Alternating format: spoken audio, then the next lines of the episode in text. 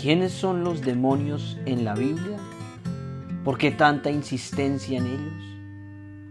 En nuestro cuarto capítulo del podcast continuamos con la lectura del Evangelio según San Marcos, capítulo 1, versículos 32 al 34. Acompáñanos a ahondar en este difícil tema y a ver la realidad más allá.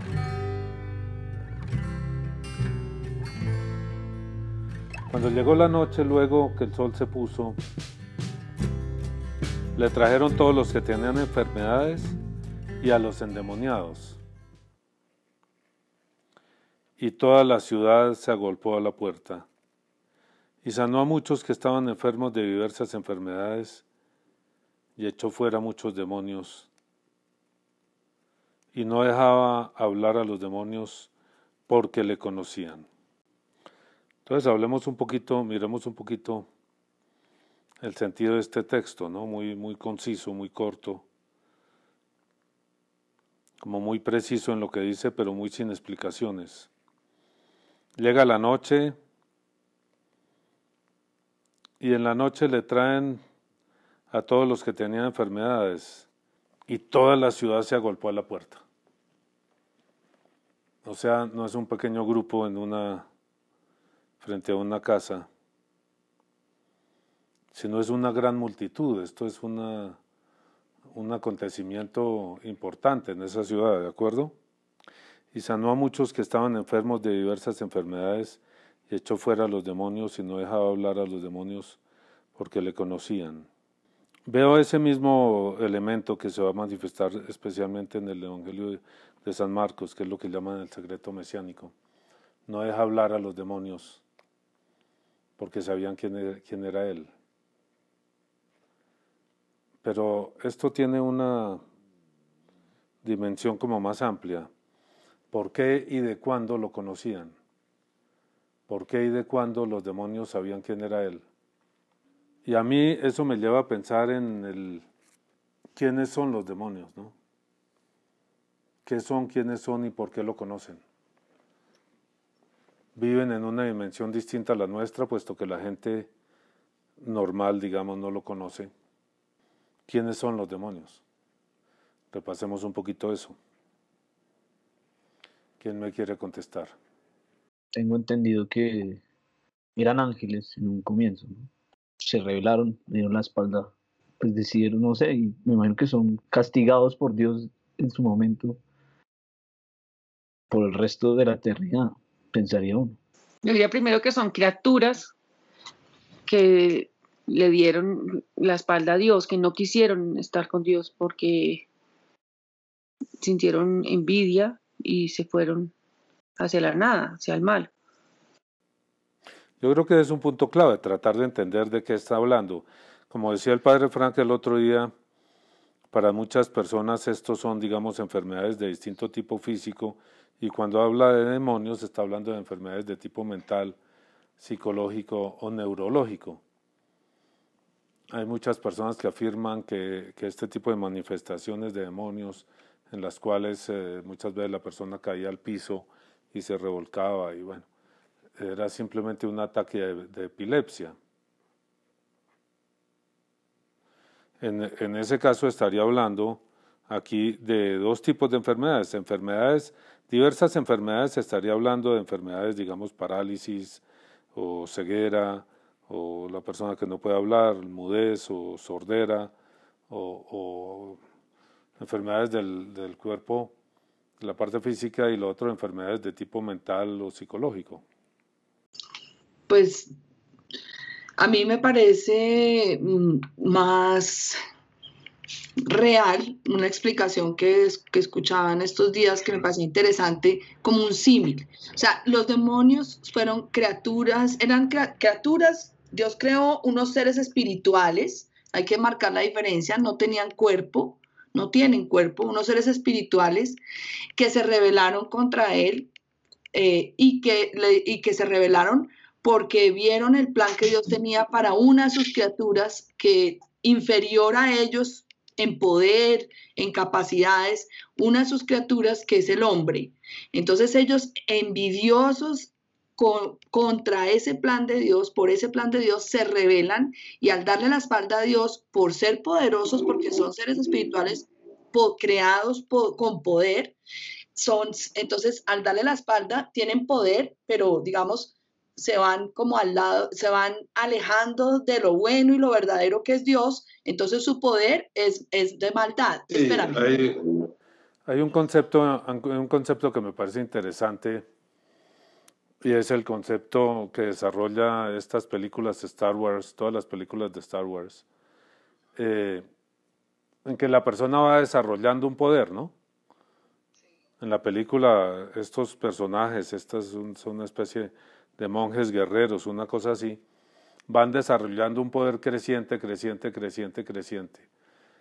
En el bien, en el lado claro de la fuerza, ellos llaman la fuerza, ¿no?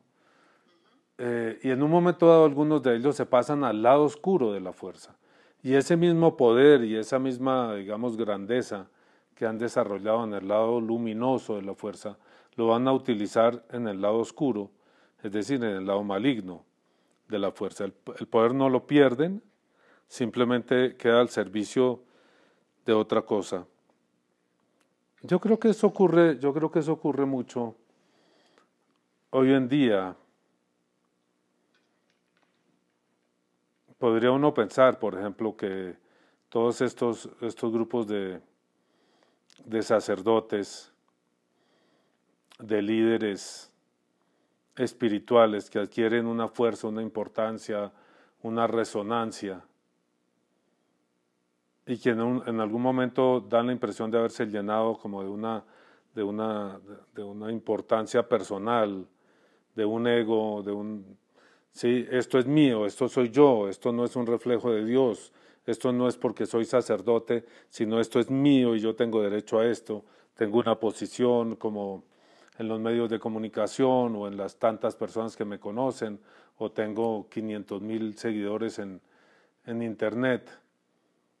Ya no necesito de la iglesia, ya no necesito como de Dios. Puedo hacer las cosas por mi cuenta y se van a hacer su trabajo. Yo no estoy diciendo que ellos sean agentes del demonio, e, eso no me corresponde a mí saberlo, pero sí puede explicarnos un poquito cómo puede, cómo puede haber sido el proceso de los demonios. No sé qué opina Sergio. Como estábamos leyendo en estos días en, en San Agustín, él se preguntaba también un poco eso, ¿no? Como cuál habría sido la razón para, para que los demonios se hubieran como apartado de, de, su, de su misma naturaleza, del ser. Que eso es finalmente lo que, lo que, lo que termina pasando, lo que nosotros comprendemos que nos dice la doctrina. Y él decía que, que la tentación fue un poco parecida o la misma que tú, que luego pues nos indujo a nosotros los hombres, que fue la, la tentación de, eh, como tan convencidos de su poder, porque son seres, son criaturas, son seres espirituales, pero también son seres racionales, ¿no? Con conciencia, eh, según, según la definición que dan ellos.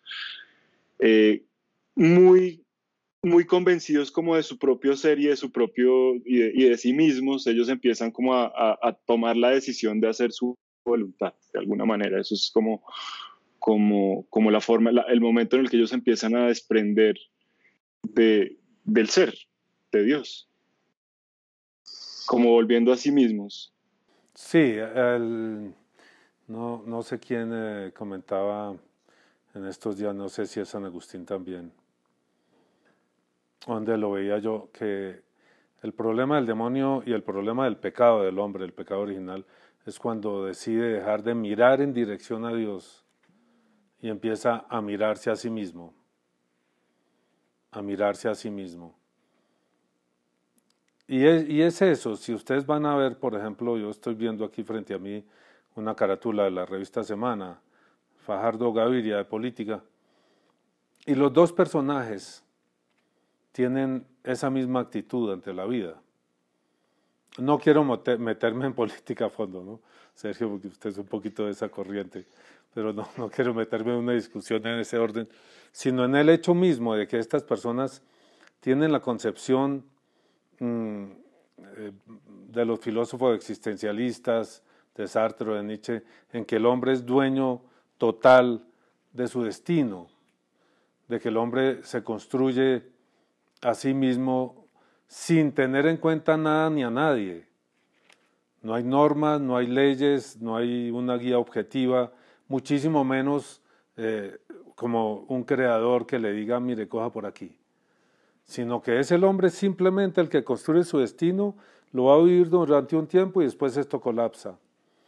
Y no importa, no me importa terminar en la nada, porque el planteamiento claro de estas personas es que vamos a terminar en la nada, ¿verdad? En desconocimiento de los principios filosóficos de los, de los, de los presocráticos y de los griegos, de que de la nada no puede salir algo, el ser y el ser no puede llegar a la nada.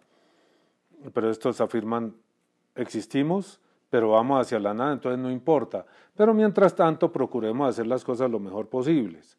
¿sí? Procuremos ser lo más justos y que todo el mundo tenga posibilidad de expresarse y hacer lo que le provoque, más o menos sin límites, siempre y cuando, digamos, no afecte demasiado a los demás no afecte demasiado los derechos de los demás. Entonces el planteamiento de todas estas personas es un planteamiento aparentemente libertario. Somos libres de hacer lo que nuestra voluntad quiera, no tenemos límites ni cortapisas, no reconocemos límites ni cortapisas a nuestra voluntad. Es decir, somos dioses, somos nuestros propios dioses y no reconocemos ningún Dios por fuera de nosotros. Creo que esa es la actitud de, los demonios. Y los demonios construyen el mundo. Veníamos hablando y diciendo y tal vez investigando, ¿acaso lo que llamamos mundo es el imperio de Satanás, el lugar donde él rige las cosas a su acomodo con sus huestes, con todos los demás, Satanás, Lucifer, no sabemos bien si son uno y son dos, cómo es el asunto ellos, eh, él o ellos, han construido un imperio que ellos rigen a su acomodo y a su voluntad. Y el hombre sometido a ellos sin darse cuenta en su mayor parte. Los adoradores propiamente de Satanás, de los demonios, son pocos. Son pocos los que abiertamente hacen ritos satánicos y cosas de ese orden. Mientras que los que son guiados inconscientemente por los demonios yo creo que son muchos, por no decir que son la mayoría o que son casi todos.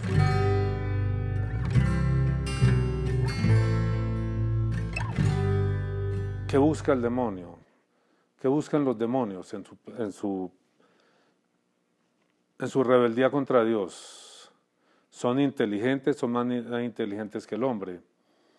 Uno diría, si yo me voy a enfrentar al ser, tengo que saber que estoy dependiendo del ser y que, en cualquier momento el ser me suspende el ser. ¿Sí? ¿Sí me entienden? Si yo me enfrento al ser, en cualquier momento el ser me, me suspende el ser y dejo de ser. Me fregué, ¿verdad? ¿Cómo podría uno hacer una alegoría? Porque sí, es similar. El demonio se enfrenta a Dios. Dios es el ser. El demonio necesita el ser para poder ser. ¿Cómo va a poder suplir el ser? Es, un absurdo realmente. La rebeldía del demonio contra Dios es un absurdo, como lo es la rebeldía del hombre, ¿no? Me rebelo contra Dios, pero necesito a Dios. Mucha gente es así de todas maneras, ¿no? Me rebelo, me rebelo contra Dios, pero necesito a Dios. Entonces, ok, en esos términos, hay un elemento fuera de la envidia. Es que tú lo que planteaste originalmente es que era envidia del hombre. Hay un elemento fuera de la envidia del hombre, que es para poder construir mi imperio,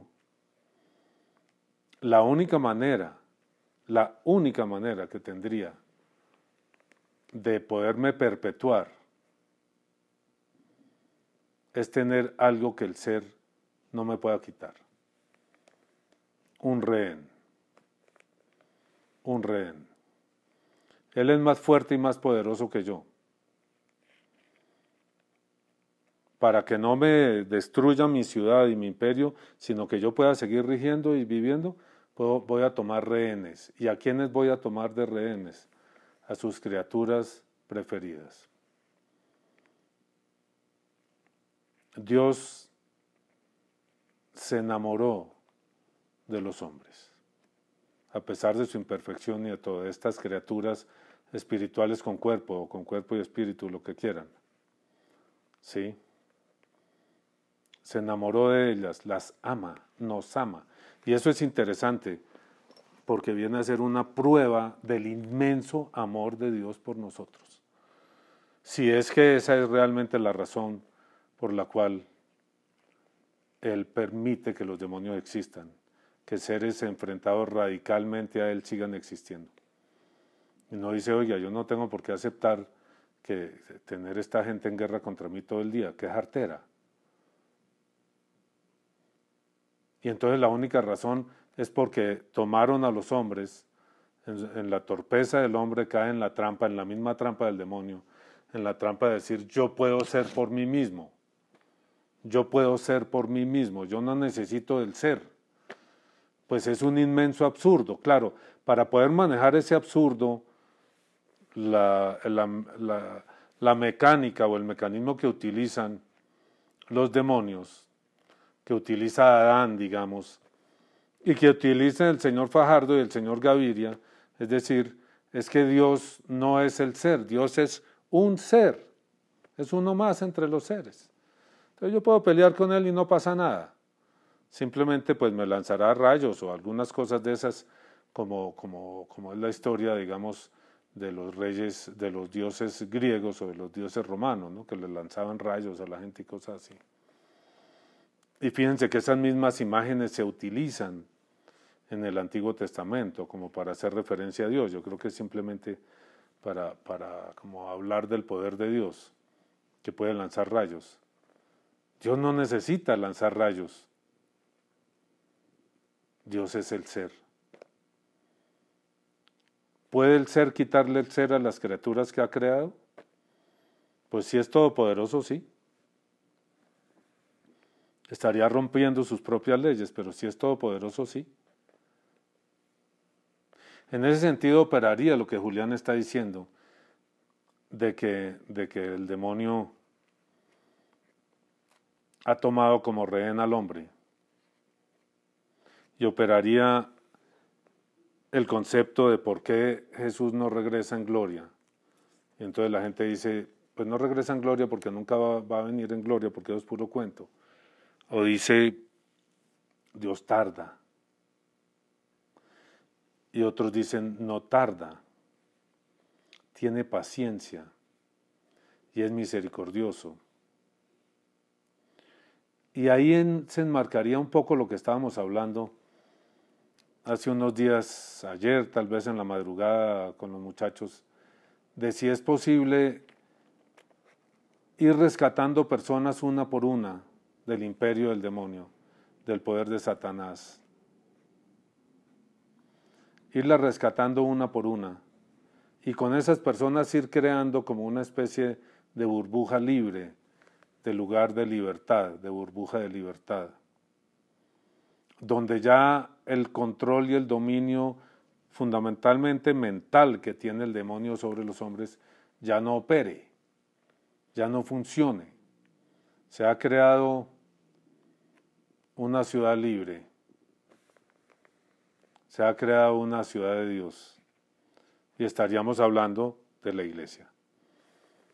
Claro, en la iglesia, como en todo el universo, sobreviven esas dos ciudades de que habla San Agustín, ¿no? La ciudad de Dios y el imperio de Satanás.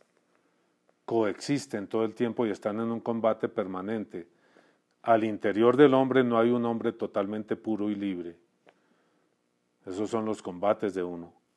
Al interior del hombre y al exterior, en las estructuras, en, todo lo que ocurre alrededor de uno, está en juego ese mismo combate entre el reino de Dios y el imperio de Satanás. ¿Y cuál sería el objetivo, la meta? La libertad de los hombres, sí. ¿De cuántos hombres? De todos. Crear una burbuja donde quepan todos los hombres que viven, por lo menos. Los que murieron de alguna manera tienen resuelta su situación. De una u otra forma, no, tenemos, no sabemos de qué forma, qué ha sucedido con ellos. Eso, eso está en, en, el corazón de Dios, en la mente de Dios, no en la nuestra. Allá no podemos mirar, allá sí no podemos mirar. Así, uno se puede asomar, Sergio, como decíamos, a la eternidad. Sí se puede asomar a la eternidad, pero no al destino de los muertos. Que yo sepa, que yo sepa. Hay gente, hay santos que hablan de eso, ¿no? De las almas del purgatorio, de fulanito, de estas cosas. Entonces aclaremos, que yo sepa, no, yo nunca me he asomado allá, ni sé cómo se hace, ni, ni, ni sé si eso se puede, creo que no se puede. De saber si fulanito está en el cielo, en el infierno, cuál es la condición de cada persona. Si es rescatable del lugar donde está. Porque el purgatorio sería una existencia que es rescatable. Está, digamos, perdida, confusa después de la muerte. Pero es rescatable y otro sería el que ya no es rescatable, está tan perdido, tan confuso, tan no sabe dónde está, que ya no es rescatable. Eso sería el infierno y va a pasar el resto de su existencia, toda, su, toda la eternidad allí. ¿Qué opinan de esto? María Paula, Sergio, Juliana. a mí me parece que empiezan a encajar piezas del, rompecabezas que, que con, como que empieza uno a poder entender por qué Dios no ha acabado con el demonio de una vez por todas. Pues eso explica eso, ¿sí? Eh, van como encajando piezas. Ahora, ¿por qué les decía que no hablaran y ellos lo reconocían? Yo creo que ahí hay algo que nos toca investigar. ¿Qué, ¿Por qué? Obviamente que ellos tienen que obedecer, ¿no? Entonces, si Él les dice que no hablen, ellos tienen que obedecer. Sí.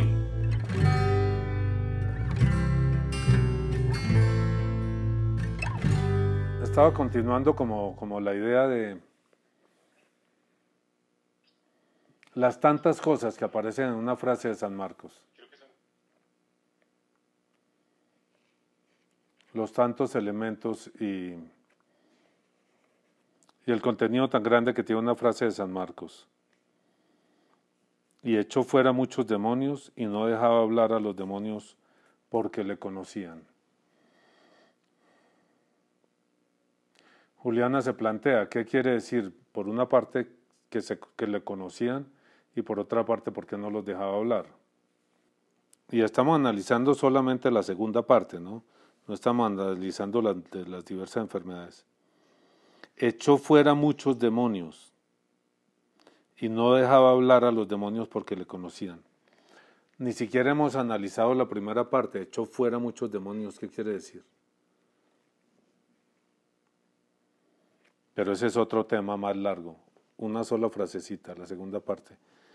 No dejaba hablar a los demonios porque le conocían. ¿Le conocían qué quiere decir? ¿Cuándo fueron creados los demonios? Sí, pues también, también según San Agustín, o sea, él dice que los demonios fueron y los ángeles, lo que San Agustín dice es que los demonios y los ángeles fueron creados pues muy al principio de la creación. Bueno, aclaremos dos cosas. Uno, los demonios no son creados. Los ángeles son creados. Sí, los ángeles son creados, los demonios son una derivación. Y, y, más o menos lo que dice San Agustín es que fueron creados desde el principio. Ni siquiera muy al principio, sino desde el principio. ¿Sí? Desde el principio, pero creados. O sea, los ángeles no son coeternos. No son eternos como Dios, sino que son creados tienen un principio, pero ese principio es al principio. Complejo de entender, pero dejémoslo ahí para no enredarnos. Entonces, ¿y quién los creó? Pues también, como continuando con la línea de San Agustín, los crea Dios a través del verbo. O sea, eso es lo que él dice, a través del verbo. Exactamente, los crea Dios Padre a través del verbo. O sea, en la creación En todo lo que es creación participan el Padre, el Hijo y el Espíritu Santo. Además participan sin, sin diferencia de importancia, ¿no? Entonces, toda creación es por el Padre, el Hijo y el Espíritu Santo. Entonces, eh, los demonios vienen, es decir, son los ángeles, creados por Dios, Padre, Hijo y Espíritu Santo. Entonces, lógicamente, saben quién los creó. Ellos le están diciendo, nosotros sabemos quién es usted. Usted fue el que nos creó en el origen. Usted es nuestro enemigo. Usted es aquel contra quien nos hemos rebelado. Eso están diciendo. Y él no los deja hablar. Porque lo conocen, ok. ¿Por qué no los deja hablar? ¿Por qué no deja que ellos digan, mire, este es el verbo eterno de Dios y el problema estaba resuelto? Hay un elemento que es fundamental y que es misterioso, oculto. Y es el gran misterio de la cruz. Acuérdense, el misterio no quiere decir lo que no podemos conocer, sino es un punto fundamental para conocer la realidad. El gran misterio de la cruz.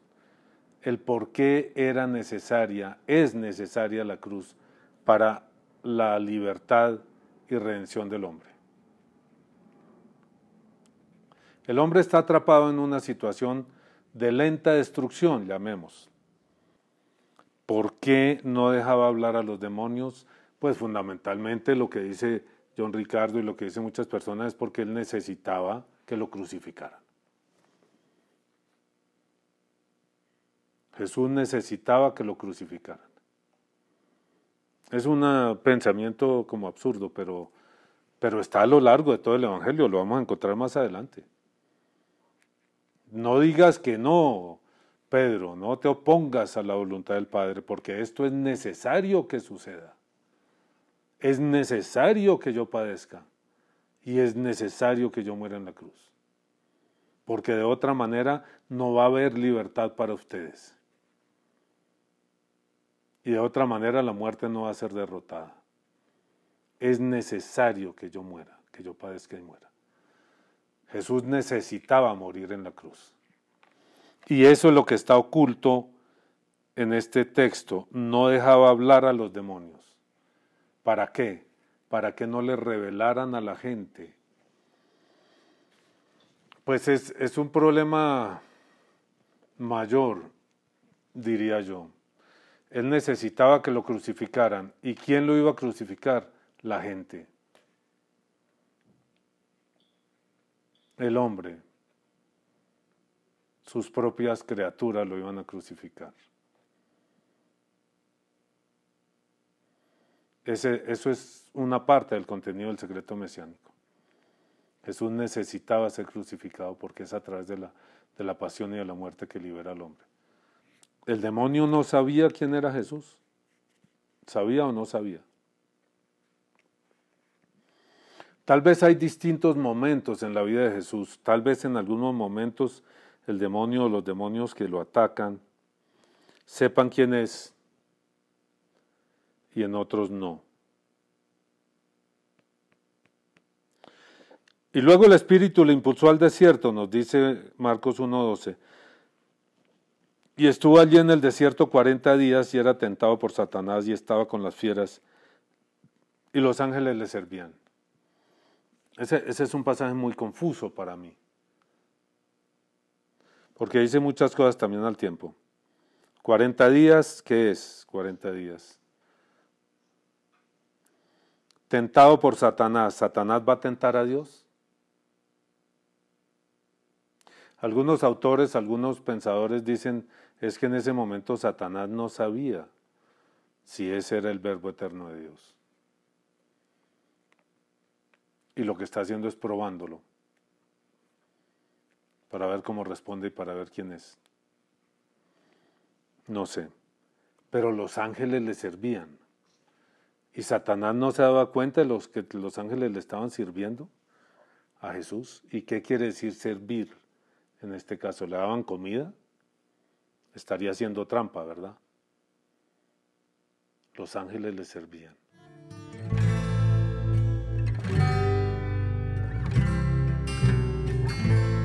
Sí, Hay un mundo, hay un mundo.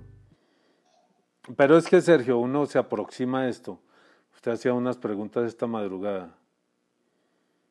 Uno se aproxima porque no tiene respuestas, no porque las tiene. El que tiene las respuestas está gordo y lleno. Es el que no tiene las respuestas. No entiendo, Señor.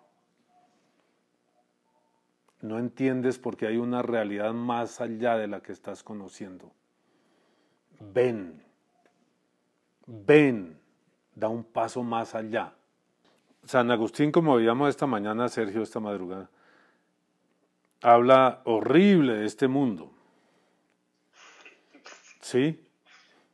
Horrible. Después de lo que él dice, nadie, si hubiera almas pendientes de nacer, ni de vainas, ni de fundas voy a nacer allá en eso tan horrible que, que describe San Agustín.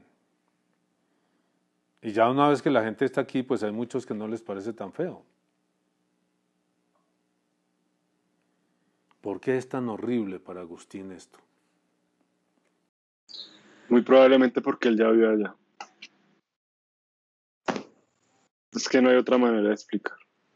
Muy probablemente porque vio, aunque sea una patica de la gloria de Dios, un rinconcito, un cuadradito de la gloria de Dios, y dice, qué horror, qué horror, qué horror el sitio donde vivimos, qué miseria, qué porquería, qué asco el sitio donde vivimos, porque vio un cuadradito de la gloria de Dios.